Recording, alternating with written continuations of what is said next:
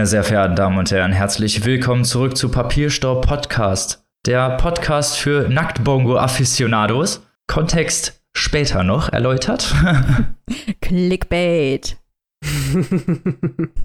Wie sich das gehört, und ihr habt sich schon gehört, ich bin natürlich nicht alleine mit hier am Start und habe meine liebsten Literaturafficionados dabei. Robin, wenn da mal Afficionadas, wenn so viel Ach Zeit so. muss sein. Also, äh, natürlich, Afficionadas, pardon. Zum einen die Frau mit Expertise aus dem Saarland, die Maike. Hallo.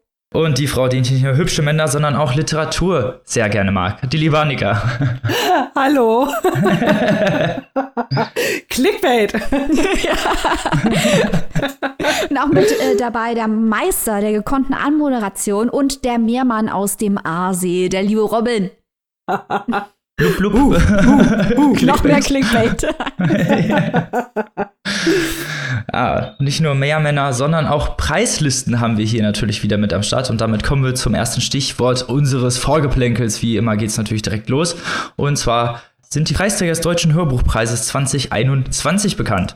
Genau, wir hatten, wir hatten ja die äh, Nominierten hier in der Sendung auch schon mal vorgestellt, kurz mal so einen Überblick gegeben. Und äh, ja, jetzt wurden halt die Preisträger bekannt gegeben. Das wollen wir hier natürlich auch noch mal der Vollständigkeit halber vermelden. In der Kategorie Beste Interpretin. Ach so, also das hat mir auch gesagt, es geht hier bei diesem Preis in erster Linie also um die Produktion, gar nicht so sehr um die literarische Vorlage, die wird nicht bewertet, sondern wie wurde diese halt umgesetzt. Und entsprechend sind halt auch die Kategorien wie zum Beispiel Preisträgerin Elisabeth Schwarz als beste Interpretin von Jasmina Resas Annemarie die Schönheit. Genauso bei den Männern hat als bester Interpret Alexander Fehling gewonnen für seine Interpretation von Primo Levis Ist das ein Mensch? Das beste Kinderhörbuch wurde der Junge aus der letzten Reihe, das letzte, das beste Hörspiel Thomas Pynchons Das Ende der Parabel und als beste Unterhaltung wurde gewählt von Thomas Hürlimann und Joachim Leser Einsiedeln.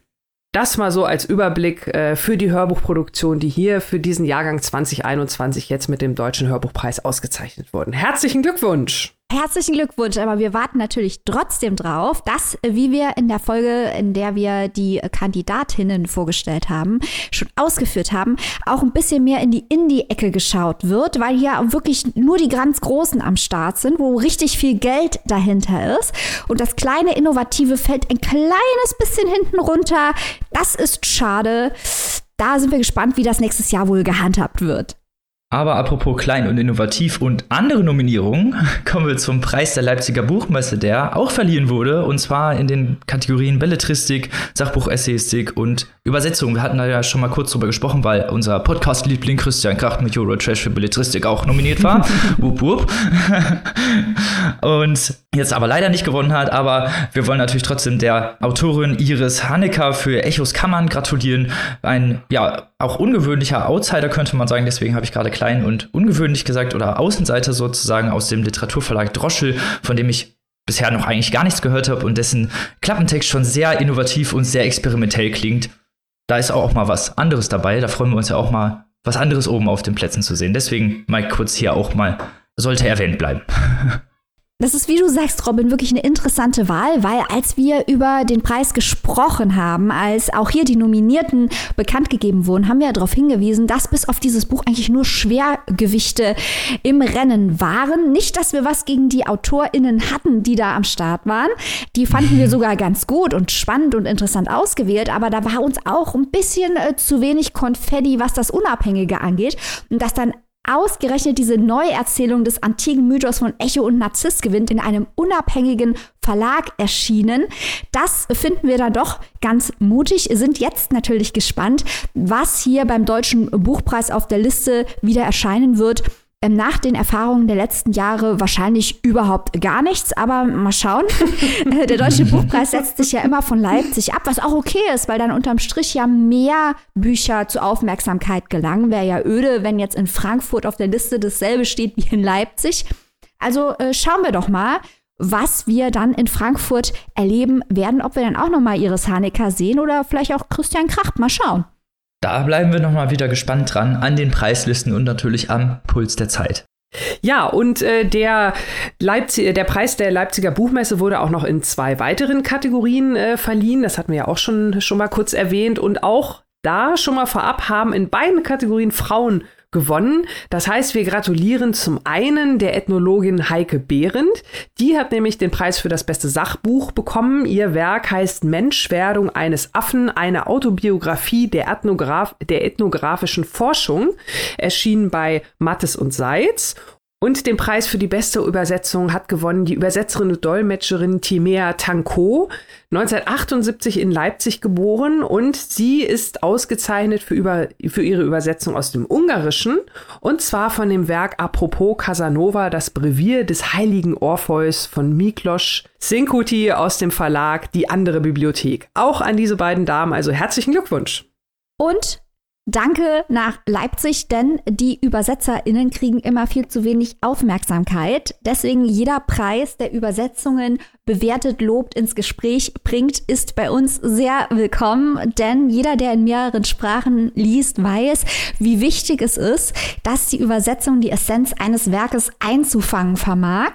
Von daher alle Daumen hoch für Preise für Übersetzer. Die sollten auch in den Medien breit abgebildet werden, wenn es nach uns geht. Eben. Auch ein wichtiger Teil des Literaturprozesses und natürlich auch des Genießens am Ende. Und damit kommen wir zum nächsten Thema und zwar kommen wir wieder auf den Folgentitel. Ha, denn wir verkaufen uns jetzt selbst. Oh, Spaß beiseite. Clickbait, Bei Robin. Wir haben uns jetzt an mehreren Formaten und Inhalten ausprobiert und wenn ihr schon längere Zuhörer oder Zuhörerinnen seid, werdet ihr das wahrscheinlich auch direkt live miterlebt haben. Und wir haben ja jetzt unsere Endform, könnte man sagen, gefunden und da, wo wir glücklich sind, wo wir glauben, dass es die richtige Richtung ist für uns und unseren Content und äh, demnach ja auch unsere Größe dementsprechend auch nochmal gewachsen ist, nachdem wir uns äh, in diese Richtung entwickelt haben oder nochmal weiter in die von uns angestrebte Richtung, journalistische Richtung und wollen uns natürlich dementsprechend weiterentwickeln, besseren Content, mehr Möglichkeiten bieten äh, und investieren natürlich in Projekte, Equipment, vielleicht Reisen, irgendwas, äh, ja, um unseren Content besser zu machen und euch besseren Content zu liefern, was natürlich unser liebstes Anliegen ist. Genau. Und worauf will der liebe Robin hier hinleiten? Na sicher, wir werden unseren Podcast monetarisieren ähm, wie Robin gerade ausgeführt hat, das Geld soll dazu dienen, dass wir in besseres Equipment und in Projekte investieren können und natürlich auch ein Verhältnis herstellen zur Arbeit, die wir auch investieren in diesen Podcast hier. Weil ich weiß nicht, ob das jedem, der zuhört, so klar ist, aber wir arbeiten jeden Tag, also sieben Tage die Woche an diesem Podcast. Wir machen Redaktionskonferenzen, um herauszufinden, was wir überhaupt machen wollen, recherchieren, die Bücher, ähm, wir müssen die Bücher natürlich lesen, da müssen wir sie besprechen, da erzählen wir sie nicht nur nach, sondern wir machen eine Rezension, bringen die in einen Kontext rein, schreiben Texte dazu, stellen das hier vor, machen die Nachrichtenblöcke, die wir ja auch für jede Folge recherchieren müssen. Wir nehmen die Folgen auf, die müssen geschnitten werden, da müssen Bilder gemacht werden, da werden Texte für Instagram gemacht, da werden Stories gemacht, da werden Interviews vorbereitet, da wird im Hintergrund gesprochen mit Verlagen, mit Autoren. Also lange Rede, kurzer Sinn. Wir arbeiten richtig, richtig, richtig viel für diesen Podcast und haben bisher damit 0 Euro verdient. Und jetzt werden wir auch, um von außen professioneller wahrgenommen zu werden, denn Teil der Wahrheit ist auch, dass viele Leute denken, äh, das hier wäre so, so, eine Art Hobby, die wir so nebenbei machen. Wir wären keine professionellen Journalisten, was übrigens nicht wahr ist. Äh, wollen wir jetzt auch zeigen, dass unser journalistisches Produkt, das wir herstellen, dass wir dem auch einen monetären Wert zumessen wollen. Deswegen werden wir das hier monetarisieren und wir werden jetzt UnternehmerInnen. Uh. Oh, jetzt wird serious. genau, wir, wir werden erwachsen sozusagen. Unser kleiner Podcast wird erwachsen und ihr mit uns zusammen hoffentlich, wenn ihr da Bock drauf habt. Also äh, es wird natürlich äh, teilweise genauso kindisch weitergehen, wie ihr es gewohnt seid, wie ihr uns liebt. Bitte nicht falsch verstehen. Aber ähm, kindisch? ihr seht schon. wir sind doch die kindisch. ja, es ist, also ich sag mal, alles das, was Maike gerade geschildert hat, daran merkt ihr ja, hier, hier äh, passiert, wird fast nichts dem Zufall überlassen. Und ich sage ausdrücklich fast nichts, weil wir natürlich alles das, was Maike geschildert hat, hier alles im Hintergrund total professionell vorbereiten. Das Einzige, was wir halt nicht professionell vorbereiten, weil es natürlich von unserer Spontanität lebt, sind unsere Sendungen an und für sich. Also wir arbeiten hier nicht nach Skript, sondern das ist hier wirklich echt und live, live. was ihr von uns hört. Genau, genau. Aber alles weitere, wie gesagt, absolut ähm, professionell und das behalten wir auch bei. Das heißt, auch wenn wir jetzt äh, ja als Unternehmen demnächst an den Start gehen, äh, im Sinne einer GBR sozusagen, damit das auch alles äh, rechtlich und so weiter in einer sicheren Form ist, wird es hier weitergehen wie bisher. Das heißt, ihr äh, werdet, wir machen keine versteckte Werbung oder irgendwas ähnliches. Wir werden nicht käuflich sein. Man kann uns nicht kaufen, man kann unsere Inhalte nicht kaufen. Das heißt, alle unsere Re Rezensionen werden weiterhin, so wie ihr es gewohnt seid, äh, von uns völlig unabhängig von äh, jeglicher Bezahlung oder ähnlichem verfasst und hier auch an die äh, Zuhörerschaft weitergegeben sozusagen was wir euch anbieten werden. Wir werden euch natürlich äh, tolle Projekte, Maike hat es gerade schon gesagt, wir haben ganz viel vor, wir sprudeln über vor Ideen und äh, wir wollen aber auch noch mehr Ideen aufnehmen und da seid ihr gefragt. Also wir haben auch ganz viele tolle Ideen, wo wir euch mit ins Boot holen wollen, unsere UnterstützerInnen. Wir wollen eine tolle Community mit auf mit euch aufbauen. Ähm, es wird weiterhin unsere ganz regulären Folgen geben. Macht euch keine Sorgen. Also ihr könnt uns ganz normal weiter zuhören. Aber wie gesagt, über Steady wollen wir eine äh, Unterstützungscommunity aufbauen mit teilweise natürlich dann auch äh, besonderen Inhalten, die wir euch da zur Verfügung stellen wollen. Und da wollen wir aber auch jetzt schon im Vorfeld von euch gerne mal wissen, was würdet ihr euch denn wünschen von so einer äh, ja, von so einer äh, Unterstützungsmöglichkeit hier an uns. Äh, was könntet ihr euch da vorstellen? Also kommt da gerne mit uns ins Gespräch. Schreibt uns eine Mail an info@papierstaupodcast.de, äh, chattet uns über Instagram an, über die Messages oder wie auch immer. Also da wären wir sehr, sehr interessiert dran, um euch auch zu fragen, weil wie gesagt, wir äh, natürlich auch für euch unseren Content machen wollen und äh, da natürlich auch an Input interessiert sind jederzeit. Vielleicht erklären wir auch noch mal kurz, was Steady ist. Ähm, genau. Wir, ja, ich bin so enthusiastisch. Ja, ja. Ich galoppiere schon wieder davon. Wir reden seit einem halben Jahr hier hinter den Kulissen von nichts anderem. Wir können auch nachher mal, wenn wir Zeit haben, noch ein bisschen drauf eingehen, was es eigentlich bedeutet, ein Unternehmen zu gründen, was man da alles machen muss. Aber erstmal genau. ähm, Steady. Also Steady Bekannter wird wohl das amerikanische Pendant sein, Patreon. Steady ist sowas ähnliches, also man hat eine Seite, wo man Unterstützer eines Produktes werden kann bei uns, wie Annika gerade ausgeführt hat, ein rein journalistisches Produkt. Man kann also bei uns nicht irgendwie Inhalte kaufen oder Urteile kaufen oder irgendwas kaufen. Man wird Unterstützer der Content Creator und die Content Creator, das sind wir drei. Also da ist auch kein anderer dabei. Das sind wirklich die drei, die ihr hier hört. Die machen das hier ganz alleine. Da wird nichts, keine andere Person von finanziert und nichts anderes als dieser keine Podcast. Subunternehmer. Keine Subunternehmer, nicht. Da wird niemand im Hintergrund ausgebeutet. Wir beuten uns selber aus. so wie es das gehört. Eigener Sweatshop. Und da wird es äh, drei Stufen der Unterstützung äh, geben. Also Summen, die man da bezahlen kann.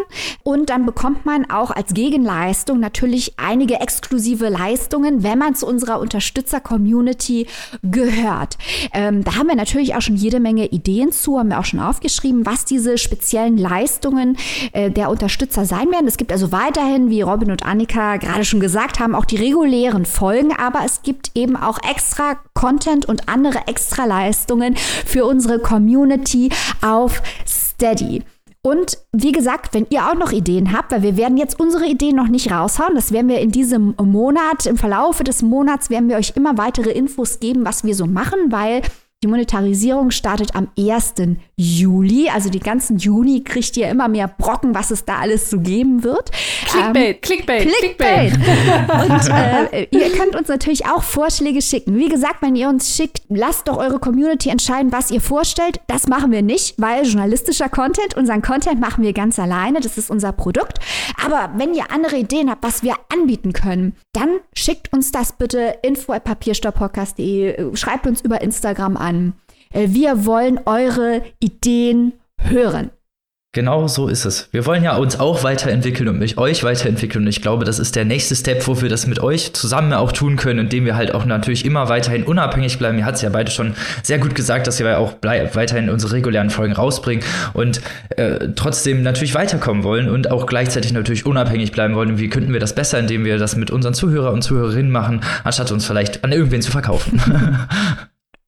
Und das wollen wir natürlich überhaupt nicht. Und, und dann kommen wir natürlich nochmal, wie Mike vorhin schon gesagt hat, mal zur Unternehmensgründung. Wie läuft das eigentlich überhaupt? Was braucht man dafür? Und wie ja, gründet man eigentlich Unternehmen? How to gründe und ein Unternehmen? Grundlegend für jedes Startup ist natürlich, dass man erstmal einen guten Businessplan braucht. Und den haben wir uns natürlich auch gebastelt. Und wir haben mit jede Menge Leuten gesprochen. Also das heißt nicht, wir haben quasi beschlossen, wir werden jetzt ein Unternehmen, bumm, Unternehmen angemeldet. Nein.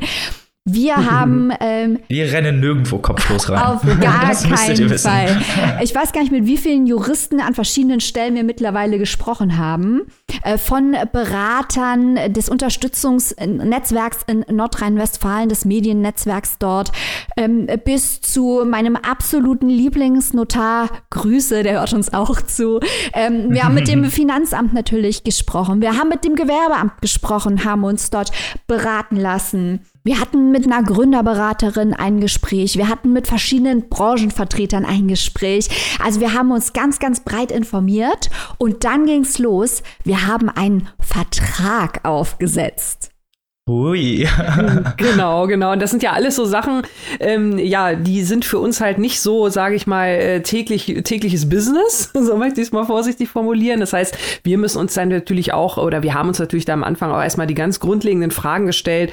Welche Art äh, der Gründung, was, was können wir überhaupt gründen, was wollen wir überhaupt gründen, was ist überhaupt für so ein Gewerbe, ähm, wie wir es halt anmelden, was ist da das, das Beste, äh, wer haftet wie, äh, welchen Vertrag, äh, wer hat welche Rechte, welche Pflichten Pflichten und so weiter und so fort. Das hat Maike ja gerade schon gesagt, wir haben Verträge geschrieben, also auch das muss natürlich gut überlegt sein, gerade wenn man halt äh, nicht so vom Fach ist und nicht jeden Tag einen Vertrag schreibt, aber wir haben uns ja, das hat Maike auch gerade schon gesagt, ganz viel ähm, kompetente Unterstützung geholt und das auch am Ende alles natürlich nochmal notariell prüfen lassen und so weiter und so fort. Und das war auf jeden Fall also eine, eine natürlich sehr, sehr interessante Phase und ähm, ja, wir freuen uns darauf, dass wir jetzt hier mit unserem Unternehmen an den Start gehen können.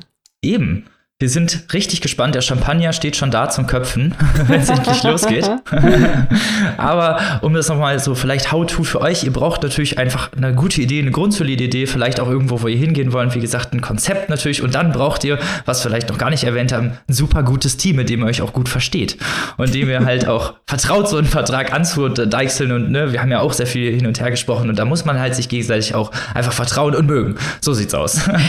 Weil ohne gutes Team hat man kein kein gutes Gewerbe. So. Das stimmt, weil das Interessante ist ja, jetzt noch kurz der psychologische Aspekt dieser ganzen Sache. Das ist ja so ein bisschen wie heiraten, was wir hier machen. Und dieser Unternehmensvertrag, der ist so ein kleines bisschen wie ein Ehevertrag, weil man muss ja die ganze Zeit drüber reden, was eigentlich passiert, wenn man sich gegenseitig auf die Nuss haut. Und auf einmal geht es um Geld, um Geld, die als Kapital in das Unternehmen eingebracht werden, aber auch was passiert, wenn wir ins Minus rutschen und wer haftet und so weiter und so fort. Und es ist hm. total interessant, solche Dinge durchzusprechen und was man alles über Menschen lernt, was man alles über Umstände lernt und über das Recht lernt. Und ähm, das macht wahnsinnig viel Spaß auch. Und ähm, ja, ich bin, ich bin auch froh, dass wir diese Erfahrung hier zu dritt machen können und hier eine kleine, ja. Kleine GBR-Heirat hier abhalten. Ja. ja. genau, wir freuen uns da schon sehr drauf, aber äh, ich hoffe, ihr haltet jetzt ein paar Informationen daraus, falls ihr irgendwie euch in die Richtung vielleicht bewegen wollt. Aber ihr habt ja schon gehört, wir wollen uns auf jeden Fall weiterentwickeln und zwar mit euch weiterentwickeln und deswegen vielleicht auch nochmal der kurze Aufruf zu Vorschlägen, wie es gerade schon mal gesagt hat, ähm, an die E-Mail-Adresse, äh, an die Instagram, an überall. Wir sind ja überall Social Media mäßig vertreten. Ihr könnt uns irgendwo einfach anhauen, uns eure Vorschläge reinkloppen. Wir ziehen uns alles rein und verwenden das vielleicht. Genau, genau. Also äh, wir haben es ja gesagt, 1.7. ist ja das Datum, also ein paar Wochen ist es noch hin. Deswegen wollten wir das auch wirklich jetzt schon, auch mit diesem Vorlauf, schon mal transparent machen, damit ihr auch Bescheid wisst, wo die Reise hingeht. Und ähm, wie Robin schon gesagt hat, her mit eurem Feedback. Äh, ne? Wir haben noch ein paar Wochen Zeit und wir freuen uns halt darauf, mit diesen, diesen Schritt mit euch gemeinsam zu gehen. Und deswegen halt jetzt schon mal die Info und ähm, wir können da auch gerne in den nächsten Wochen, werden wir da sicherlich noch mal irgendwie ein Update geben, wie es so weitergeht und so. Und ähm, ja, ich glaube, man merkt aber auch, dass wir uns alle drei richtig freuen, wenn ich das mal so sagen darf. wir sind hyped. Und wir hoffen natürlich, ja. ja, wir hoffen natürlich, dass ihr euch genauso mit uns freut und dann mit dabei seid. Und deswegen kommen wir natürlich einfach mal direkt zum Content. wieso man unser, ne, wofür wir bekannt sind sozusagen. Und da freue ich mich schon sehr doll darauf, jetzt an Maike überzuleiten und einen sehr, sehr bekannten Autoren und ein Buch, das hier vielleicht ein bisschen zu sehr untergegangen ist. Wir reden jetzt über Viet Tan Nguyen und die Idealisten. Viet Tan Nguyen hat für Der Sympathisant den Pulitzer-Preis gewonnen und nicht nur den, er hat noch jede Menge anderen Kram gewonnen. Weltweit eine riesengroße Aufmerksamkeit. Und Teil 2 dieser Geschichte ist nun eben die Idealisten. Aber bevor ihr jetzt schon innerlich abschaltet und denkt, um Himmels Willen Teil 2, ich kenne ja nicht mal Teil 1, kann ich gleich abschalten, verstehe ich nicht. Nee, ähm, da sind genug Flashbacks drin, als dass man das Buch auch einfach als erstes lesen kann. Ich habe das auch so rumgemacht. Von daher keine Panik, man versteht es. Hauptfigur ist allerdings die gleiche wie in Der Sympathisant.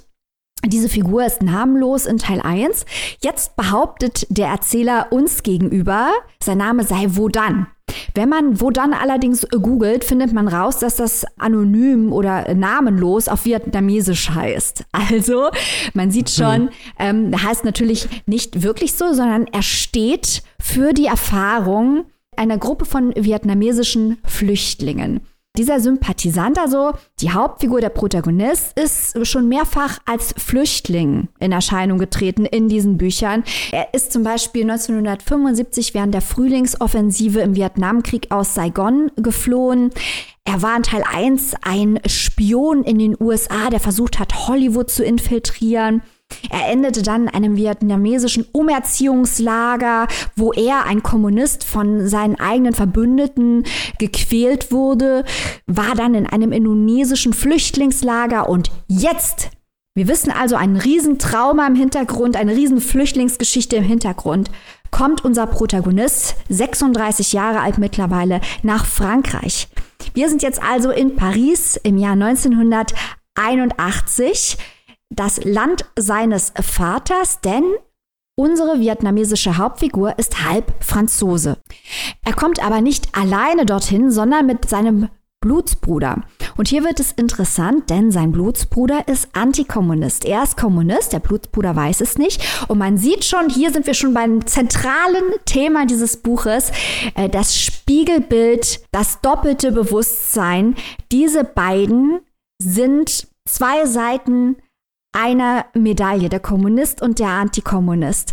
Die beiden geraten in Paris in ein vietnamesisches Gangsterkartell, das vor allem mit, mit, Prostitution, auch anderer, mit Drogen und so weiter äh, Geld verdient. Und dieses Syndikat gerät in einen Bandenkrieg mit einer algerischen Bande. So, jetzt machen wir mal schnell einen Schritt zurück. Warum das jetzt besonders interessant ist, sowohl Algerien als auch Vietnam wurden von der Kolonialmacht Frankreich beherrscht. Also diese Flüchtlinge oder Einwanderer haben einen Hintergrund der Kolonialisierung, kommen in das Land ihrer Kolonialisierer und bekämpfen sich gegenseitig. Nun meint man natürlich erstmal, das ist doch widersinnig, die müssten sich doch verbünden, die haben noch eine ähnliche Erfahrung gemacht, aber wir alle wissen, dass das in Wahrheit natürlich nicht so funktioniert, die Welt ist nicht so einfach. Also diese Banden kämpfen gegeneinander in Paris im Land ihrer Kolonialisierer. Mehr muss ich zur Geschichte eigentlich gar nicht sagen, weil alle Themen, die hier vorkommen, sind jetzt wahrscheinlich schon auf gewisse Art und Weise klar geworden. Also unser namenloser Protagonist ist ein unzuverlässiger Erzähler, der durch die Umstände, in denen er lebt durch die Traumata, die er erlebt hat, auch sich selbst gegenüber unzuverlässig ist, nicht nur uns gegenüber. Man merkt es auch an der Erzählweise und hier kommen wir zu der ersten großartigen Stärke dieses Buches. Nguyen kann einfach unglaublich gut erzählen. Er wechselt zwischen den Personen. Wir sind in der ersten, in der zweiten, in der dritten Person Singular. Wir sind in der ersten Person Plural. Das wechselt zwischen den Kapiteln und das alles zeigt natürlich das zerschlagene Bewusstsein des Protagonisten, der hin und her gerissen ist zwischen seiner Flüchtlingserfahrung in den USA, in Frankreich, der Kriegserfahrung in Vietnam. Es geht hier also um Identität um Identität und wie sie gebildet wird. Es kommt auch das Motiv der Maske, zu dem bestimmt nachher Robin eine Frage stellen wird. Ich weiß schon welche, aber ich bin mal gespannt. Also hier auch spielt die Maske eine Rolle. Hier ist die weiße und die gelbe Maske. Und das alles wird unterlegt mit, haltet euch fest, postkoloniale Theorie. Also ihr da draußen, die Identity gelesen haben, wissen schon, ähm, worum es hier geht. Das ist ganz interessant, weil Nguyen kann Identity nicht kennen. Der spricht kein Deutsch, soweit ich weiß.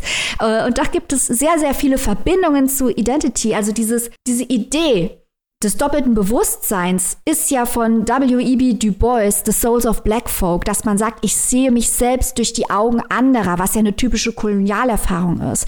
Oder ich bringe meine Herkunftskultur, hier die vietnamesische, in die dominante Kultur des Kolonialisierers, hier Frankreich und all das, was das mit den Personen macht.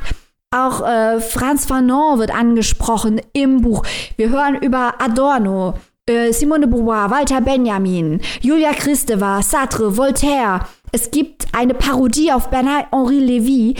All diese postkoloniale Theorie ist in das Buch eingearbeitet und gleichzeitig ist das Buch unglaublich lustig, weil mit diesem doppelten Bewusstsein, das ja eigentlich tragisch ist und bei dem es um Unterdrückung und die verlorene oder zerbrochene Identität geht, ähm, wird auch gespielt. Also ich habe die englische Version gelesen und dann da heißt es, He could see that I had a screw loose, the trusty screw that had for years held together my two minds. Und im Englischen kann man mit dem Schraubelocker, loose screw, being screwed, unscrewed, natürlich jede Menge Wortwitze machen und Nguyen macht sie alle, vertraut mir. Und es, ist, es ist einfach sehr, sehr, sehr lustig, wie diese ernsten Themen hier durchgespielt werden. Und man darf natürlich auch nicht vergessen, die ganze Geschichte, die ich am Anfang beschrieben habe, ist ja eigentlich auch eine Gangstergeschichte. Es ist eine Genregeschichte. Es ist eine Parodie auf Noir. Also das heißt, wir lesen hier eine Gangstergeschichte, in der es zwischendurch auch ein bisschen um Adorno geht. Und diese Kombination, wie die zusammenfließt mit dem satirischen Humor, mit dem, mit dem Genre, was ja auch eigentlich als Unterhaltungsliteratur gesehen wird und nicht als E-Literatur. Dieses E und U bringt Nguyen komplett zum Einsturz. Das fließt alles ineinander, genauso wie in den Figuren alle möglichen Aspekte ineinander fließen und miteinander kämpfen. Es geht auch um Authentizität, um diese Kulturshows, die wir bestimmt auch kennen, wo Kulturen dargestellt werden und da kommt immer der Fächertanz und das ist immer so klischeehaft da wird gefragt, aber was ist eigentlich authentisch? Was heißt es eigentlich, Vietnamese zu sein? Was heißt es eigentlich, Franzose zu sein? Sind das wirklich nur die Baguettes? Worum geht es hier eigentlich? Und das ist einfach ganz, ganz fantastisch, wie unterhaltsam diese ernsten Themen hier verwoben werden. Dazu kann man sagen, auch die Biografie des Autors fließt in das Buch ein. Denn Viet Tan Nguyen ist selbst als vierjähriger aus Vietnam geflohen, erst mit einem Boot mit seinen Eltern ähm, zu einer US-amerikanischen Militärstation und dann wurden die ausgeflogen äh, nach Pennsylvania in ein Flüchtlingslager. Also viel von dem, was hier beschrieben wird, hat der Autor einfach selbst erlebt und er weiß, wie das ist. Ähm, Nguyen nennt auch W.G. Sebald als Inspiration. Für Leute, die das gelesen haben, in Austerlitz geht es auch zum Beispiel um Erinnerungen, um Verlust. Und das ist auch ein Buch, das aus Versatzstücken besteht, um die, das zerbrochene Bewusstsein ähm, zu spiegeln. Und das hier ist auch so ein kleines bisschen wie Sebald, aber sehr, sehr, sehr viel lustiger. Der deutsche Titel ist ein bisschen unglücklich gewählt, weil der englische Titel natürlich auch ein Wortwitz ist, wenn man jetzt mal drüber nachdenkt. Es geht bei The Committed heißt ja etwas verpflichtet sein oder sich zu etwas bekennen. Äh, Glaubenssätze zum Beispiel. Äh, hier geht es zum Beispiel darum, äh, Kommunismus und Kapitalismus, Kultur, äh, all diese Dinge. Wozu bekenne ich mich? Wer bin ich? Dazu wird man, kann man sich committen. Woran glaubt man? Aber man kann sich natürlich auch zu negativ, also zum Nihilismus, dem Nihilismus verschreiben. Und diese negative Komponente, die bei Nyen auch eine Rolle spielt, dass man auch irgendwann an nichts mehr glauben kann, die wird bei die Idealisten komplett unter den Tisch fallen gelassen. Und das andere ist natürlich, committed wird man im Englischen auch ins Krankenhaus und natürlich ins Irrenhaus. Und auch damit spielt ja das Buch mit der Screw Loose und den Two Minds eingewiesen werden in die Mental Institution committed. Also da ist der englische Titel sehr viel vielschichtiger und sagt sehr viel mehr über das Buch als der deutsche Titel. Ein großer Edelfan von diesem Buch ist zum Beispiel Tommy Orange, den wir hier im Podcast auch schon vorgestellt Yay. haben. Yay, Tommy Orange, go Tommy Orange. Und auch wir sind, glaube ich, Fans äh, von diesem Buch. Ich glaube, ich habe jetzt erstmal genug darüber erzählt, worum es hier geht. Man kann also diese Gangstergeschichte mit großem Genuss als solche lesen und häufig lachen und sich auch an dieser wunderschönen geschliffenen, intelligenten Sprache laben. Da sind so viele Sätze, die man anstreichen oder ausschneiden und, und einrahmen will, einfach weil sie so schlau sind und so catchy sind. Da ist ein Satz catchier als der nächste. Aber man kann natürlich auch all diese Aspekte der postkolonialen Theorie durchgehen und reinlesen und genau untersuchen, wie diese in die Geschichte einfließen, weil wir es hier natürlich mit einem wahnsinnig gebildeten Professor zu tun haben, der diesen Roman geschrieben hat. Also lest doch bitte mal Wird Tanyen, die Idealisten, auf Englisch The Committed. Nach dieser tollen Besprechung würde ich das auf jeden Fall direkt tun. Gerade was du gesagt hast, diese ganzen vielen facettenreichen, themenreichen Elemente, die hier eingeflossen werden, also auch wirklich ja diese vielen historischen Elemente und auch dieses leichte Film Noir, was witzigerweise auch eine Notiz war, wie ich mir gemacht habe, oder dazu, wo ich eigentlich nur zu eine Frage stellen wollte, die du schon beantwortet hast, ob es diese Noir-Allüren hat, aber gerade, dass es dann natürlich auch noch eine lustige Herangehensweise hat und äh, dementsprechend auch rübergebracht ist und äh, ja auch poetisch und literarisch so hochwertig ist, da bleibt mir eigentlich ja fast nur noch die Frage zu stellen, wieso das hier so sträflich äh, unter den Tisch gefallen ist. Kann ich mir offen gestanden auch nicht erklären. okay. Also in der englischsprachigen Welt ist das natürlich ganz, ganz, es ist ja auch ganz, also auf Deutsch gerade erst erschienen, muss man jetzt mal dazu sagen.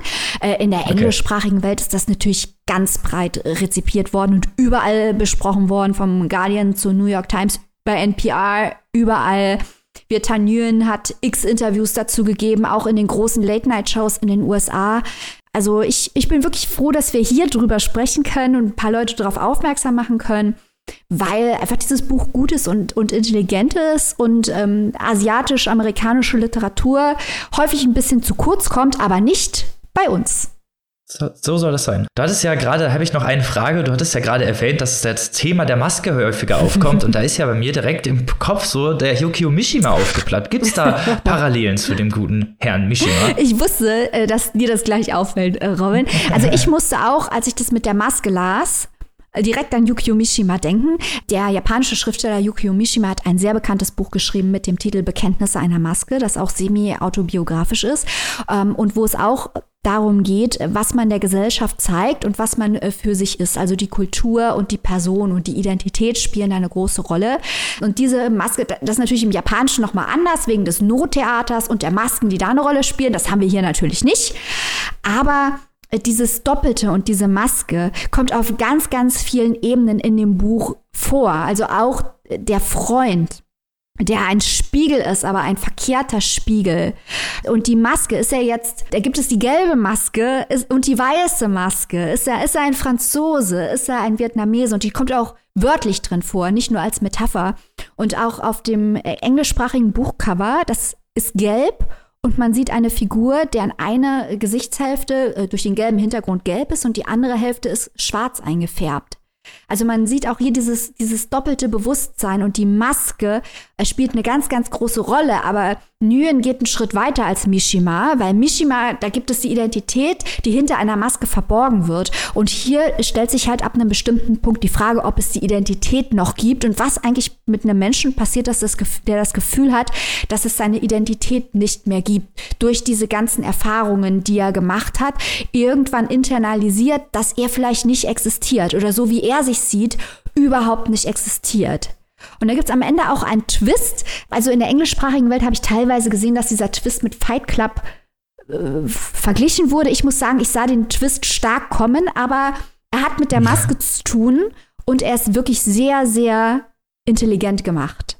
Hört sich richtig toll mhm. an. Lieber Maike, was, was äh, mich nochmal interessieren würde, also ich finde, äh, zum einen muss ich mal sagen, diesen ganzen Aspekt der Kolonialgeschichte sowieso super interessant. Ich finde, das ist auch, äh, ich finde das gut, dass es immer mehr Literatur auch momentan gibt, die äh, veröffentlicht wird oder auch übersetzt wird. Es ist ja sowieso ein brandaktuelles Thema, auch jetzt gerade die letzten Tage wieder hier, Stichwort Anerkennung des Völkermords in Namibia, also jetzt hier auch was Deutschland, die Kolonialgeschichte angeht. Von daher ist es äh, gut, dass äh, das Thema immer mal wieder in den Mittelpunkt ähm, gestellt wird. Du hast ja gerade den den Vergleich gezogen ähm, zu Identity. Ähm, das hatten wir ja auch schon hier in der Sendung. Da ging es ja dann auch äh, um ähnliche Themen. Da würde ich gerne noch mal so, so ein bisschen drauf eingehen oder dich gerne noch mal fragen, wie denn da die Gemeinsamkeiten beziehungsweise die Unterschiede zwischen den Büchern sind, weil ähm, also das, äh, so wie ich es jetzt hier verstanden habe, das äh, vorliegende Buch, das ist ja doch eher, sage ich mal, sehr persönlich erzählt und Identity geht ja doch sehr auch äh, teilweise zumindest auf diese ganze akademische Bubble, sage ich mal, wobei das hier eher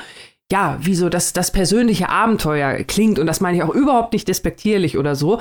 Also, dass, dass die ganze Kolonialdebatte da so ein bisschen verschieden irgendwie äh, vorgestellt oder präsentiert wird in den beiden Büchern. Könntest du da noch mal was zu sagen?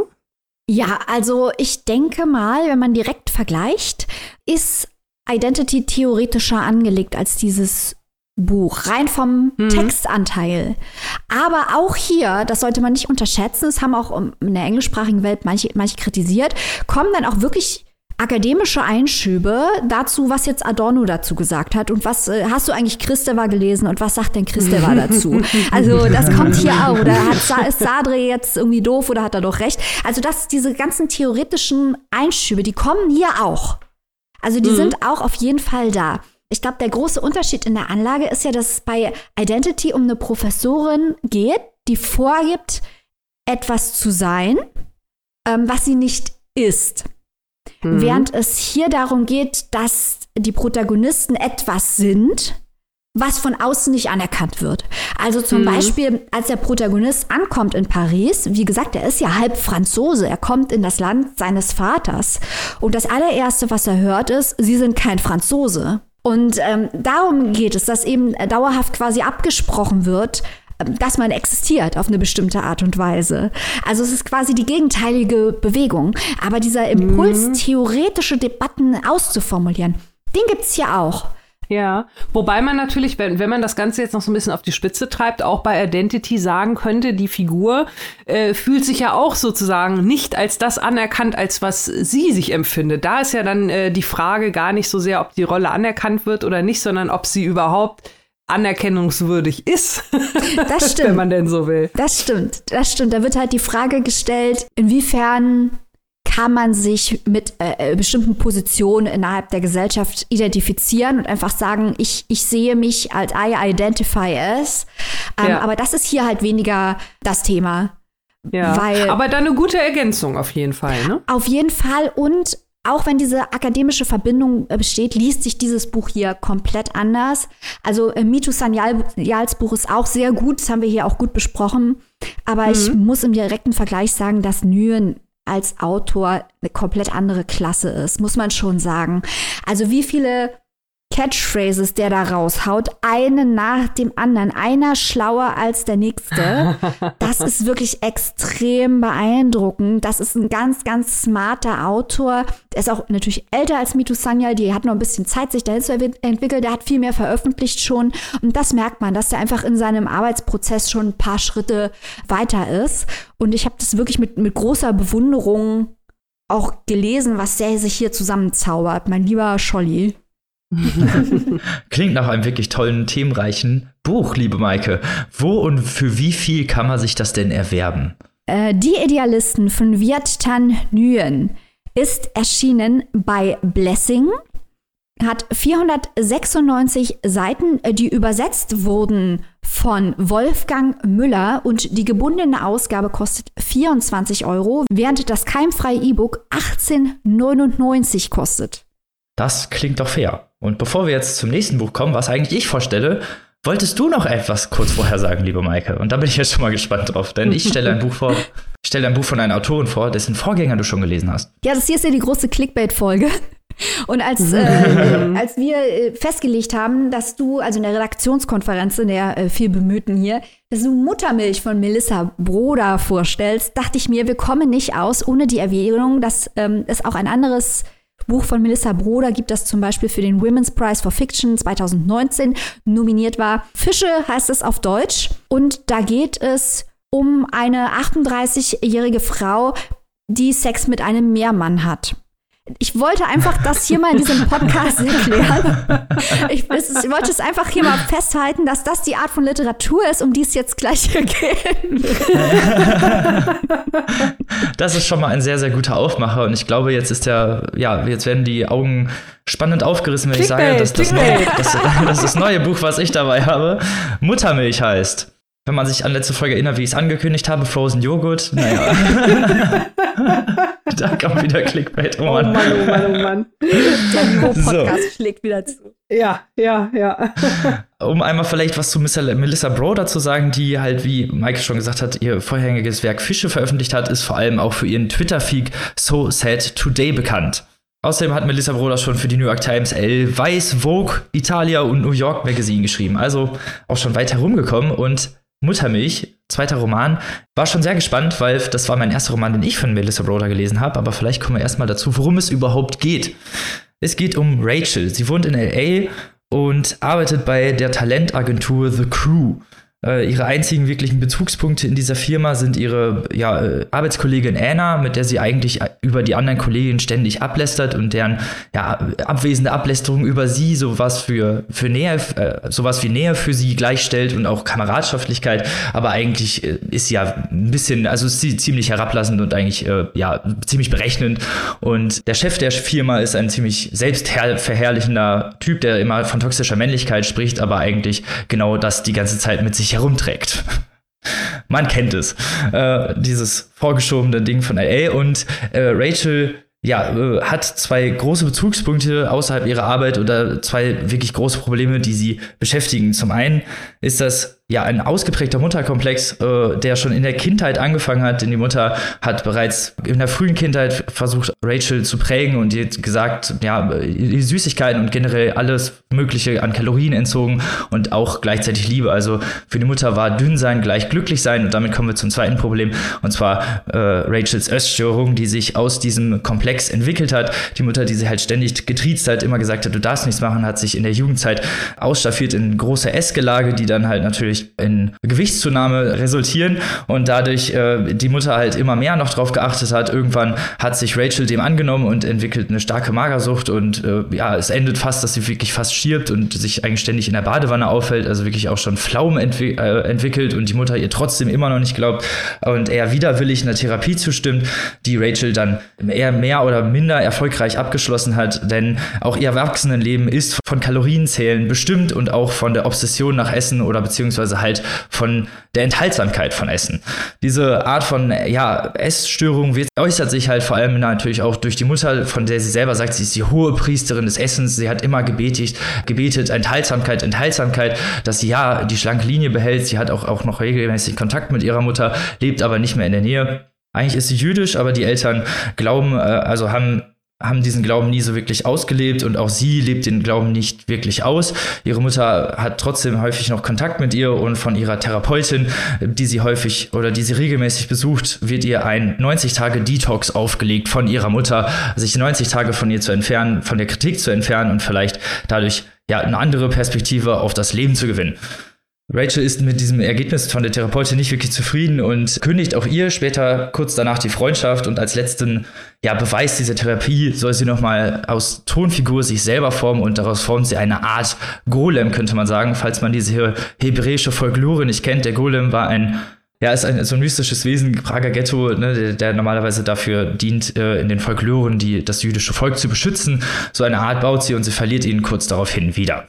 Ihre Obsession auch mit Essen äh, zieht sich über den ganzen Tag. Also sie denkt ständig über Kalorien nach und auch alles, was irgendwie so ein bisschen mit kulinarisch zu tun hat, obwohl, obwohl bei ihr alles fett und zuckerfrei ist und häufig alles nur mit Süßstoff gesüßt wird, äh, frönt sie dem Essen und fast obszön sexuell wird beschrieben, wie sie, ja, wie sie das Essen verzehrt und man merkt halt auch häufig, dass sie einfach viel zu wenig ist und dass sie auch mit ihrem, mit ihrer Konstitution, also mit ihrer Kondition nicht zufrieden ist. Mit ihrer, mit ihrer Statur und auch mit ihrem Gewicht. In ihrem örtlichen Frozen Joghurt Laden lernt sie dann äh, Miriam kennen, die ganz anders ist als sie, die dem Essen frönt, die generell dem Genuss auch frönt und die sie, in die sie sich verliebt. Wie das Ganze ausgeht, werde ich natürlich an dieser Stelle nicht erzählen, denn das ist das Spaß an diesem Buch. Es ist auch keine klassische Liebes Liebesgeschichte, wie man vielleicht jetzt auch schon gehört hat, denn Rachel hat halt ja, starke Probleme, auch wie gesagt, diese Obsession, die sich von diesem Essen zieht sich ständig durch das Werk und wird fast mit theologischer Akribität beschrieben. Also wie ich schon gesagt habe, die Mutter, die dann so als hohe Priesterin gilt, ähm, ihre Freundin Melissa, die später so ein bisschen als Dämon beschrieben wird, der sie vom, von dieser Obsession auch ein bisschen wegholt, in der sie dann, wenn sie mit ihr zusammen ist, auch nicht mehr ständig ans Essen denkt oder daran denkt, wie viele Kalorien irgendwas hat, weil man vorher ständig auch wirklich bei jedem einzelnen Essensvorgang einzelne Kalorienzahl hatte, wie sich das auf den Gesamt, ja, auf den Gesamtkontext des Tages auswirkt und auf, auf ihr Gesamtgewicht, also wirklich dieses Schönheitsideal, wie sich das in ihrem, äh, in Rachel eingebrannt hat und man merkt halt auch, wie unglücklich sie mit dieser Gesamtsituation ist, denn ihr ganzes Leben ist halt tatsächlich nur auf dieses Kalorienzählen ausgelegt und generell auf diese Obsession mit Essen und Obsession mit, ähm, ja, dem Verzehr auch von Essen.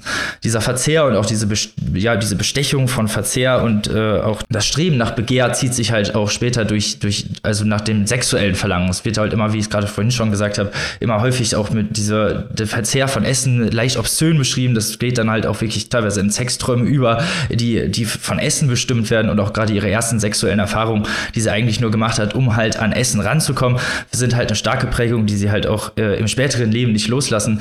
Und ähm, das zieht sich sich halt stark durch das Buch, macht es aber natürlich metaphorisch gesehen wirklich sehr stark, auch weil es so nah an den Leser und der Leserin steht. Also gerade die Protagonistin ist aus der Ich-Perspektive beschrieben und die Protagonistin ist sehr, sehr nah. Diese ganze Emotion und diese ganze Wahrheit auch dieser Protagonistin wird sehr, sehr gut in den Text eingeflossen. Ich habe selten, selten Bücher gelesen, die ja, also wirklich so nah mir, eine Protagonistin weiß machen können und auch gleichzeitig mir, mir den Charakter so bildlich vorstellen können und auch auf diese Wahrheit, äh, auf diese Ehrlichkeit der Sprache setzen, dass man sie sich als Leser oder Leserin sehr, sehr gut vorstellen kann.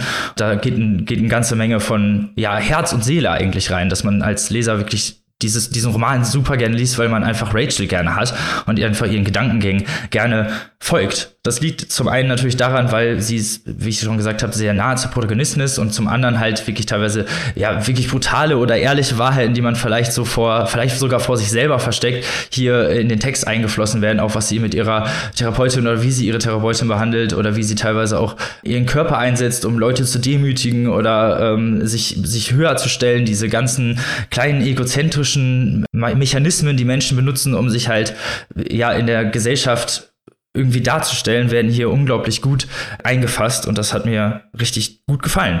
Zum anderen darf man natürlich nicht, also es ist auch generell auch sehr salopp geschrieben, also wirklich Rachel ist hier eine sehr saloppe äh, Protagonistin und sagt häufig so, ah, was ist das, was soll die Scheiße denn oder da würde ich gerne mal meine Muschi dann reiben, also es ist wirklich so sehr, sehr krasse Sachen, also wirklich auch sehr bildlich beschrieben, gleichzeitig aber auch höchst poetisch, also wirklich sehr literarisch hochwertig, auch an vielen Stellen, wo sie sich auch häufig selber hinterfragt. Ich könnte mal hier an einer Stelle rezitieren.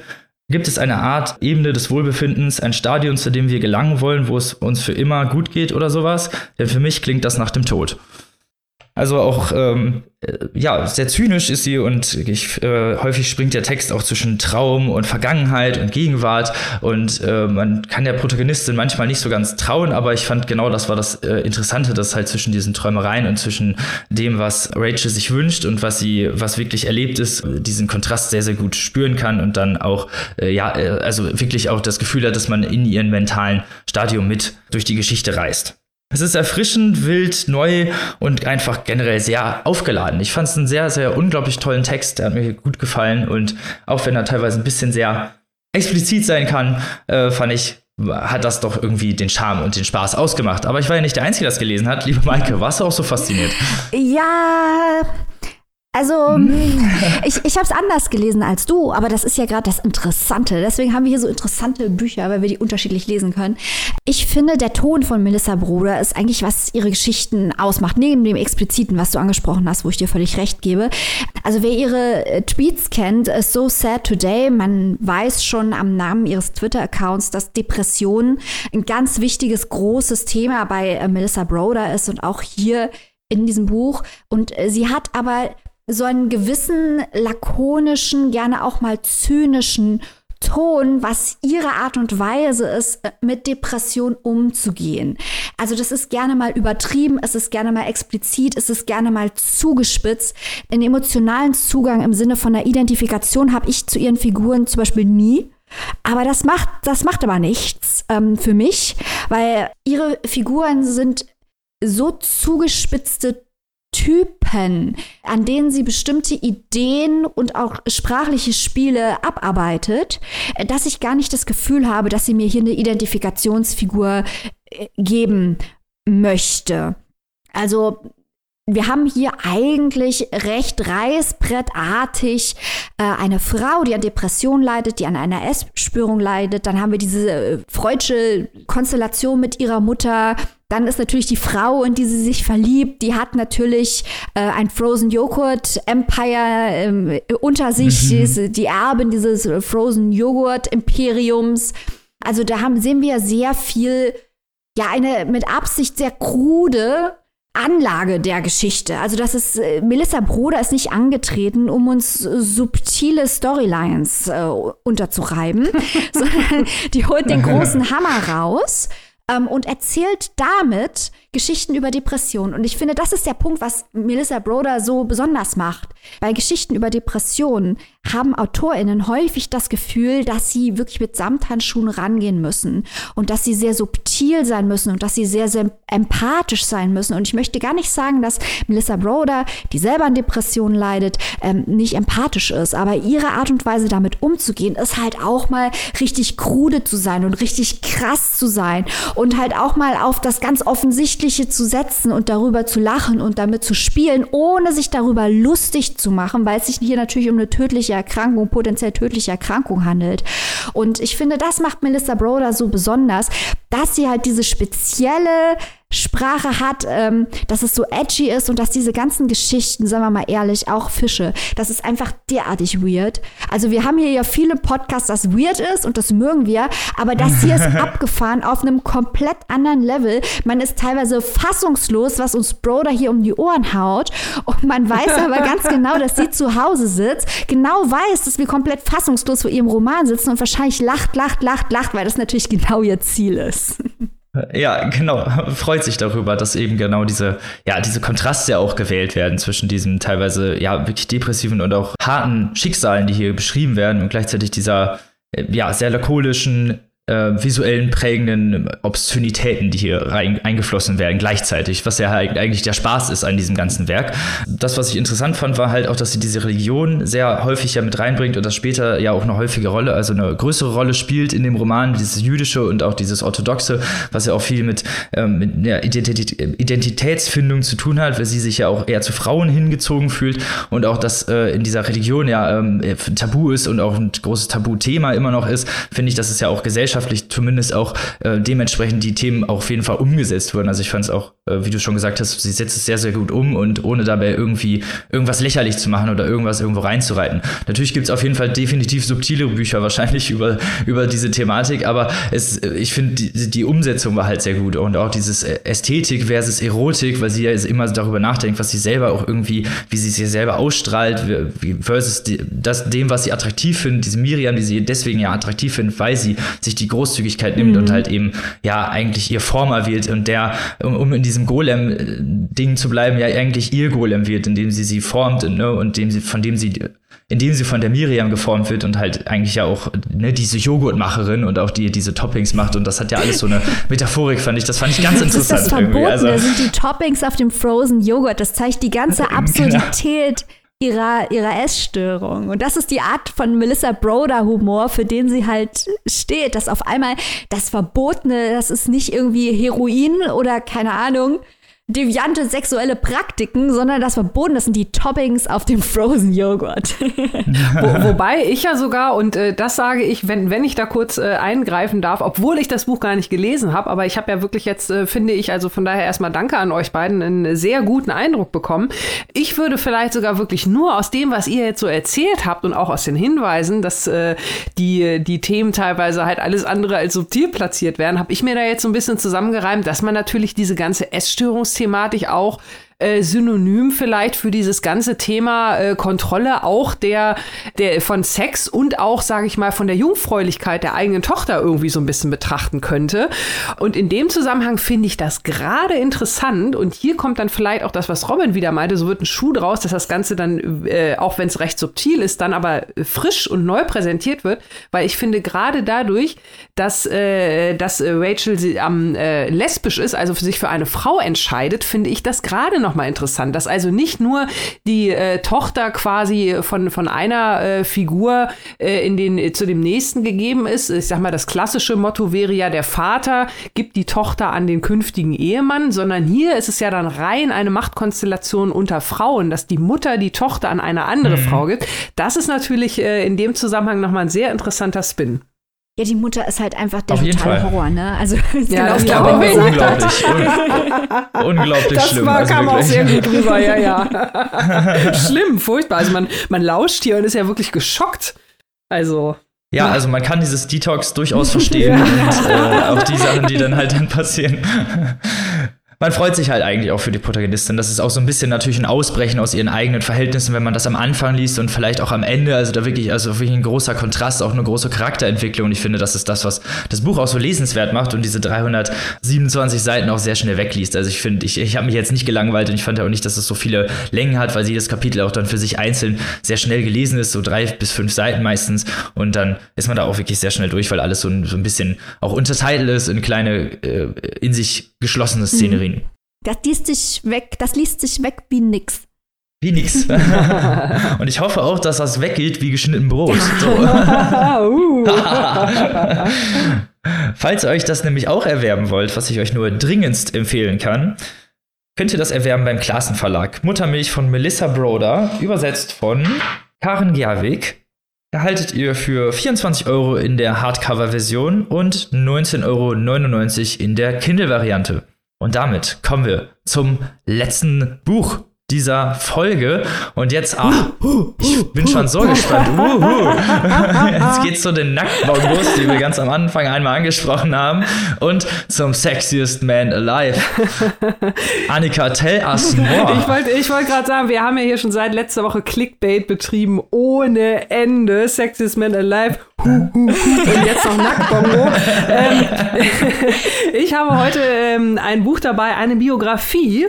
Und zwar von äh, Matthew McConaughey, von dem bekannten Schauspieler, so möchte ich es mal ganz, äh, ganz äh, familiär nennen sozusagen. Das Buch nennt sich Green Lights oder die Kunst, bergab zu rennen. Ja, wir haben ja durchaus mal Sachbücher und Biografien hier bei uns im Programm. Das äh, kennt ihr ja, das ist ja bekannt und äh, da suchen wir uns natürlich auch wie bei jedem anderen Buch aus das, was uns interessiert und vor allem, was auch was zu erzählen hat, beziehungsweise worüber man hier auch im Podcast sprechen kann. Und das ist bei dem vorliegenden Buch auf jeden Fall der Fall, denn Matthew McConaughey hat eine Menge zu erzählen und wie er das tut, das ist auf jeden Fall super, super, super unterhaltsam. Das kann ich schon mal vorab schicken. Der gute Mann ist ja mittlerweile 50 Jahre alt, hat eine recht bewegte Karriere hinter sich. Da werde ich auch gleich noch mal so ein bisschen drauf eingehen, wie er das auch hier in dem Buch alles schildert. Aber vorab möchte ich schon mal, äh, nur damit wir schon mal uns hier ungefähr auf einer Ebene befinden, so nach dem Motto, naja, eigene Biografie schreiben und äh, gerade mal mit 50 und wieso und überhaupt und was befähigt ihn oder was qualifiziert ihn denn dazu. Da möchte ich kurz mal ähm, vorweg schicken, dass der gute Mann also mittlerweile wirklich seit 35 Jahren Tagebuch führt und äh, also wirklich äh, ganz viel in seinem Leben wirklich seit dem Teenie-Alter ja so mit mit 15 äh, festgehalten hat, äh, nicht nur so, sag ich mal, sein Tagesablauf, sondern auch viele Gedanken zur Lebensführung, zur Philosophie. Also immer schon anscheinend ein Mensch war auch schon in jungen Jahren, der sich viel mit sich selbst und seinem Leben beschäftigt hat, das schriftlich äh, festgehalten hat. Das finden wir natürlich immer toll. Also sprich, er ist äh, lange schon dabei, was diese Art der Fiktion angeht, der Autofik äh, autobiografischen Fiktion, wenn man so möchte. Fiktion ist es ja nicht in dem Fall. Also das Schriftstellerische, Sch Schriftstellerische, da ist er lange schon mit dabei und äh, das äh, merkt man also diesem Buch auch an. Der Mann, wie gesagt, der äh, kennt die Geschichten, die er erzählt, teilweise schon seit, seit vielen, vielen Jahren und ähm, ja, berichtet halt auch relativ chronologisch hier in dem Buch. Also das Ganze ist so ein bisschen doppelt zu lesen. Zum einen halt als die Biografie, die auch wirklich schon sehr, sehr, sehr viel hergibt, weil der Mann halt unheimlich viele spannende Geschichten zu erzählen hat. Und äh, wie gesagt, halt auch seine eigene Philosophie gibt er da immer so ein bisschen mit auf dem Weg. Das Ganze ist auch nett gestaltet, nett gelayoutet, immer mal zwischendurch wie so kleine Notizzettelchen reingeklebt.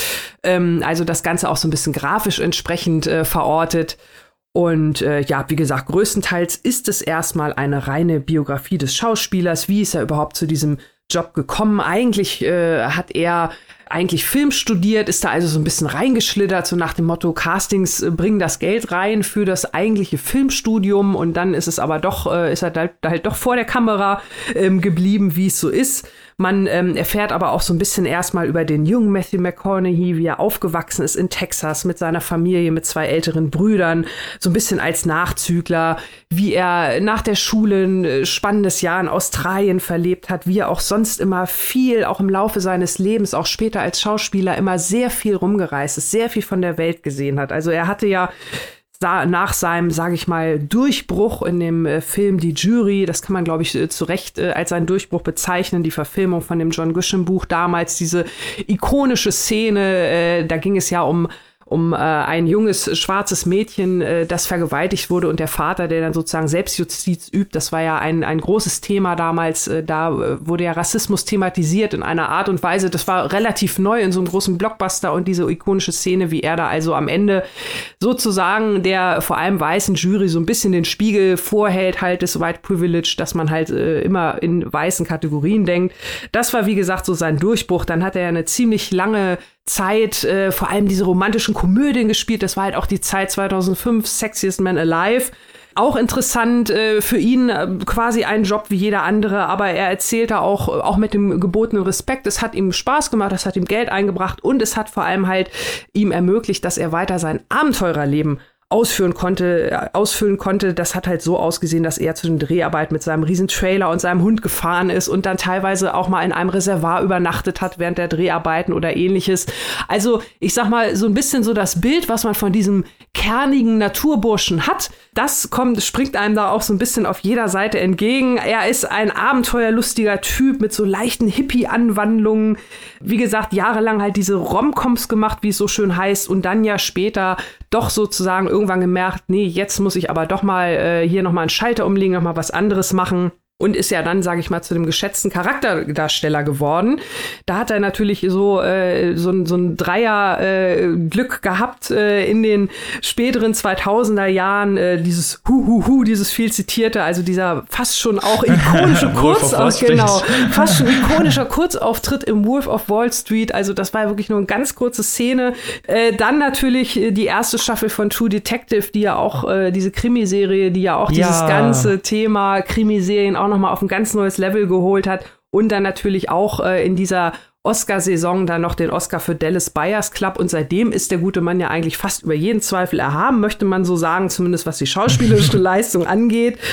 Und ähm, da arbeitet er halt weiter und jetzt ganz aktuell auch vor ein paar Wochen hat er ja auch bekannt gegeben, dass er sich auch vorstellen könnte, in die Politik einzusteigen in Texas, also in seinem äh, in seiner Heimat. Da stehen äh, nächstes Jahr Gouverneurswahlen an. Da könnte er sich also vorstellen, ist ja nicht der erste Schauspieler, der entsprechende Ambitionen äußert. Also von daher, das alles äh, fand ich spannend, so im Komplettpaket mir dieses Buch mal anzugucken das, wie gesagt, zum Inhaltlichen äh, grundsätzlich, das habe ich eingangs schon gesagt, er kann halt wirklich toll erzählen, der Typ. Ne? Man merkt, der schreibt lange, der hat sich viele Gedanken gemacht, der hat sein Leben immer schon sehr, sehr viel reflektiert auf schriftliche Art und kann da natürlich jetzt aus so einem tollen Fundus schöpfen. Ich sag mal so, die Geschichten, die er erzählt, wie gesagt, super amüsant. Er hat eine, eine tolle, tolle Art, sage ich mal, fast schon so eine Art Milieustudie zu schildern. Ne? Also durch diese Abenteuer, der war in Afrika, der war am Amazonas, der war halt im Reservat, der war in irgendwelchen Dörfern in Montana, hat er seinen Trailer abgestellt ist in eine Bar gegangen und schildert diese Szenen, diese Leute, diese Eindrücke. Also er bringt quasi Charaktere, die er als Schauspieler auf der Leinwand zum Leben bringt, wenn man das so will, bringt er hier schriftlich auch zum Leben. Das hat mir wirklich gut gefallen. Das sind interessante, toll beobachtete ähm, Szenen. Also alles da, wo es ums Erzählerische geht, ganz, ganz toll. Womit ich so ein bisschen Probleme hatte, sind dann halt, äh, ist halt die zweite Facette dieses Buches. Ich sag mal, diese ja, dieses äh, Lebensratgeber philosophische, also ist jetzt nicht so, dass er sagt, äh, hier, das ist ein Ratgeber, ihr müsst das so oder so machen, sondern auch das ist ein Angebot. Äh, ne? Er sagt auch, ich habe auch nicht die Weisheit mit Löffeln gefressen, aber das ist hier halt mein Prinzip, dieses Green Lights, was auch der Titel ist, diese grüne Welle, wie er quasi so durchs Leben rauscht. Äh, da sind halt Ratschläge dabei, die sie haben teilweise so ein bisschen Glückskrebsniveau. Ähm, ne, also so, so äh, ganz äh, schlaue philosophische Sachen wie äh, manche wollen eine Klimaanlage im Fitnessstudio, um nicht ins Schwitzen zu geraten. Ich trage im Juli eine Wollmütze, damit ich es tue. Also hier wird dieses Bild von diesem taffen, tollen Typen sehr, sehr propagiert. Das ist halt auch so eine Sache, die mich so ein bisschen gestört hat. Jetzt würde ich fast schon sagen, so ein bisschen so in Anführungszeichen das Texas-Klischee kommt da vielleicht doch so ein bisschen durch, was man da so im Hinterkopf hat. Äh, das, das wird auch teilweise auch in, den Famili in der Familiengeschichte deutlich. Da werden halt, äh, sage ich mal, so gewisse Übergangsrituale auch ja zelebriert, die er selber auch als primitiv durchaus einordnet, aber sie gehören halt trotzdem irgendwie dazu. Ne? Also so nach dem Motto, klar darf ein Mann weich sein und auch mal weinen, aber trotzdem muss er hier durch diese Prüfung durch. Ne? Und äh, also das oh ist so ein bisschen so diese Mischung aus, aus diesem äh, doch sehr konservativen Familienbild ne? Äh, auf der einen Seite, aber auf der anderen Seite dieses liberale Hippietum. Ähm, ja, das ist irgendwie, äh, das war wie gesagt nicht überall alles meins weil es halt einfach nicht meine Welt ist, weil es auch nicht so mein, mein, meine Ansichten äh, sind. Wie gesagt, ich würde das dann doch schon eher so teilweise in Richtung häusliche Gewalt einordnen und nicht irgendwie als primitives Ritual. Aber naja, ne, so, so sind halt bei uns hier in Texas äh, die Rituale, so macht man das dann und äh, mal gucken, auch diese ganze Outlaw-Logik, die er da sehr zelebriert, so nach dem Motto, äh, wir machen ja alle mal ähm, äh, blöde Sachen, äh, ne, aber Hauptsache, wir werden nicht dabei erwischt hm, hm, naja, das ist auch so ein bisschen das Glorifizieren von Kavaliersdelikten, auch nicht so ganz meins. Aber wie gesagt, äh, im Großen und Ganzen ist es schon ein Mann, sage ich mal, der sein Herz am rechten Fleck hat. Also, ne, jeder hat ja irgendwie vielleicht mal eine merkwürdige Ansicht oder einen komischen Ausrutscher, sagen wir es mal so. Und grundsätzlich, äh, ne, äh, kann man, ist es dann vielleicht doch auch eher so ein, so ein Männerding in Anführungszeichen. Weiß ich nicht, ob ich das jetzt auch so komisch formulieren möchte. Aber ähm, wie gesagt, der Typ kann lustig erzählen und sehr amüsant. Und äh, das hat mich dann da doch, äh, ja, das ist so der Eindruck, der dann am Ende doch überwiegt, muss ich sagen. So viel erstmal. Das klingt ja schon mal sehr interessant. Also ich war ja gerade schon mal super schockiert, als du gesagt hast, er ist 50. Und ich dachte, okay, scheiße, wie alt bin ich denn? Jetzt können wir es ja mal sagen, Robin, dass du äh, 84 bist. Ja. Das weiß niemand. Also er wird sogar dies, er wird sogar dies Jahr 52 im November. Aber es ist immer so witzig. An Prominenten irgendwie sieht man seine eigene Vergänglichkeit viel besser als an sich selbst. so die Kindheitshelden so langsam mal grau und dann weiß man so, okay, scheiße, meine Zeit ist Robin gekommen. auch so sad today. ja, ja, ja, ja, ja. ja. Also, ähm, ich, was ich noch fragen wollte, eine direkte Frage ist jetzt, das, ist das so ein wahr gewordener Traum für die Fans oder eher so ein lauer Aufguss als PR-Gag, äh, um noch mal ein bisschen Matthew McConaughey Name-Dropping zu machen? Äh, nee, weder noch. Also ich glaube, ich glaube einfach tatsächlich, ähm, so wie ich ihn da jetzt auch so äh, über die Seiten erlebt habe, in Anführungszeichen, ähm, der Typ hatte einfach Bock, ein Buch zu schreiben, der hat jetzt einfach ein Buch geschrieben. Also so so äh, ja, so okay. ganz äh, platt äh, habe ich. So wie du sagst, genau. hört das sich ja genau. auch an, als also so, so, so typ, passt das, so passt das genau ins Bild. Ne? Nö, ich schreibe jetzt einfach mal ein Buch. Ne, ich mache jetzt einfach mal One-Coms, ich mache jetzt dies und das und jenes. Äh, er hat sein sein Greenlight, seine grüne Welle und fährt da und macht einfach, worauf er Bock hat. Beneidenswert Alles sicherlich. ja, ja, auf jeden Fall. Ich bin jetzt verstört. Weil vieles, was du über Matthew McConaughey gesagt hast, also ich bin jetzt nicht irgendwie der, der Hardcore-Stan oder das Fangirl oder so, aber ich bin jetzt ein bisschen verstört, weil ich ihn doch für etwas liberal aufgeklärter gehalten hätte, als das, was du jetzt beschreibst. Deswegen jetzt mal hier die, die politische Frage. Wenn Matthew McConaughey jetzt Gouverneur von Texas oder US-Präsident wird, ist das jetzt gut oder schlecht, Annika, nach dem, was du jetzt hier erfahren hast? Deine politische Einschätzung bitte jetzt. Also ich sag mal so, wenn man wenn man jetzt mal äh, davon ausgeht, äh, was was so in äh, das Texas ja doch noch mal so ein bisschen anders äh, ist auch von der vom konservativen Level her als vielleicht andere Staaten der USA, dann würde ich sagen, für Texas wäre es auf jeden Fall gut. Im, ähm, Im Großen, also wie gesagt, ich bin auch so ein bisschen hin und her gerissen. Ich, ich äh, habe genauso reagiert wie du, Maike, beim Lesen. Ich habe auch teilweise gedacht, ach, der hätte jetzt aber ganz anders eingeschätzt und so. Aber er sagt selber auch, dass das, äh, er, er betrachtet auch äh, eine gewisse Spanne seines Lebens zum Beispiel als konservative Phase. Also ich könnte mir auch durchaus vorstellen, dass er so ein fluider Typ ist quasi. Also er hat auch, er äußert sich auch ganz klar, ne, hier, äh, das Buch ist ja auch äh, halbwegs aktuell, ne, er sagt also auch hier Corona, wir müssen da handeln, das geht so nicht, ne, was die Regierung da macht und bla bla bla. Und er sagt auch ganz klar Black Lives Matters und so. Also das meinte ich halt mit, er hat den, den, äh, den, das Herz am rechten Fleck und er ist auch so ein, ein was ich ja schon meinte, eher so ein, so ein leichter, so ein leichter hippie-esker Typ. Äh, wir haben ja, wenn ich das kurz noch mal erwähnen darf, äh, immer hier mit dem Nacktbongo Clickbait gemacht. Äh, das ist halt auch zum Beispiel eine so eine Geschichte, während seiner Zeit mit seinen äh, romantischen Komödien, da war, sagt er dann auch, ja mein Gott, da war ich halt Single, da habe ich Geld verdient, das Geld reingebracht, da habe ich mir halt auch Spaß erlaubt, hatte auch viele Frauen und so weiter und habe am Wochenende ordentlich gefeiert. Und was macht man dann halt mal? Dann sitzt man, wenn man mal von so einer Feier kommt, irgendwann äh, mitten in der Nacht nach Hause und setzt sich halt mal nackt ins Wohnzimmer, raucht eine Bong und kloppt, kloppt nachts äh, nackt auf seinen Bongos rum. Ne? Und dann gab es wohl irgendwo einen Nachbarn, der ihn angeschweizt hat oder irgendwas. Jedenfalls stand die Polizei in der Tür und hat ihn da groß großartig publikumswirksam abgeführt. Und äh, da gab es dann für mich äh, der, der so ziemlich skurrilste Mutter-Sohn-Dialog, den ich jemals gehört habe. Er hat das dann hinterher seiner Mutter erzählt. Und die Mutter sich also völlig empört. Diese Dreckskerle, so lautet das Zitat, du brauchst dich wegen nichts zu schämen, sagte sie, die Mutter. Es ist nichts Schlimmes daran, nachts im eigenen Haus ein bisschen was zu rauchen und nackt Trommel zu spielen. Was glauben Sie denn, wer Sie sind, dass Sie so in dein Haus eindringen? Und äh, ja, also. Immer diese Denunzianten, ne? Genau. Ganz schön. Genau. Also von daher, ähm, es könnte auf jeden Fall sehr unterhaltsam werden, Mike, um deine Frage zu beantworten. Und ich meine, das, das gute unterhaltsam.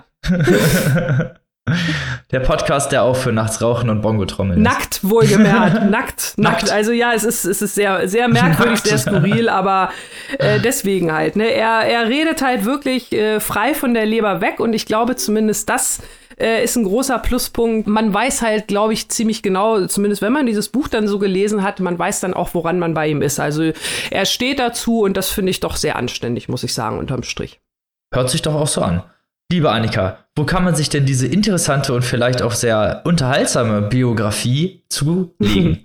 Ja, Greenlights oder die Kunst bergab zu rennen ist erschienen im Ullstein Verlag, die deutsche Version, übersetzt von Stefan Kleiner und im Hardcover für 22 Euro und im E-Book für 18,99. Und das Hardcover lohnt sich auf jeden Fall, weil ich habe ja gerade schon gesagt, es ist halt sehr schön gelayoutet mit diesen kleinen Grafiken, grafischen Gimmicks. Also von daher vielleicht doch eher eine Empfehlung fürs Hardcover an dieser Stelle. Sehr, sehr schön. So, und damit sind wir leider schon am Ende dieser Folge angelangt. Aber nicht verzagen, weil wir kommen natürlich wie immer nächste Woche wieder. Aber anders als gewohnt denn wir haben ein Interview für euch bereit von einem jungen, aufstrebenden Autoren, den wir die letzten Folgen schon mal besprochen habt. Und da könnt ihr jetzt natürlich ein bisschen Rätsel raten bis nächste Woche, wer das denn sein wird. Wenn die Leute falsch raten, macht nichts. Den, auf den ihr dann getippt habt, der kommt auch noch. Also keine Angst. wir haben da sehr ordentlich was in der Hinterhand für den Juli. Ihr wisst, was wir meinen. ja. Und auch die Frauen werden bei uns zu Wort kommen. Keine oh. Sorge. Oh, auch ja. das. Ja, ja, ja. Wie immer, sehr ausgeglichen. Und so geht das dann nächste Woche auch los. Bis dahin dürft ihr sehr gespannt sein. Deswegen gibt es jetzt auch keinen Ausblick auf irgendwelche Bücher. Aber übernächste Woche gibt es dann wieder Bücher en masse. Also bis dahin, Leute, lest was Tolles. Freut euch auf das super Interview. Bleibt gesund. Auf Wiederhören. Tschüss. Tschüss.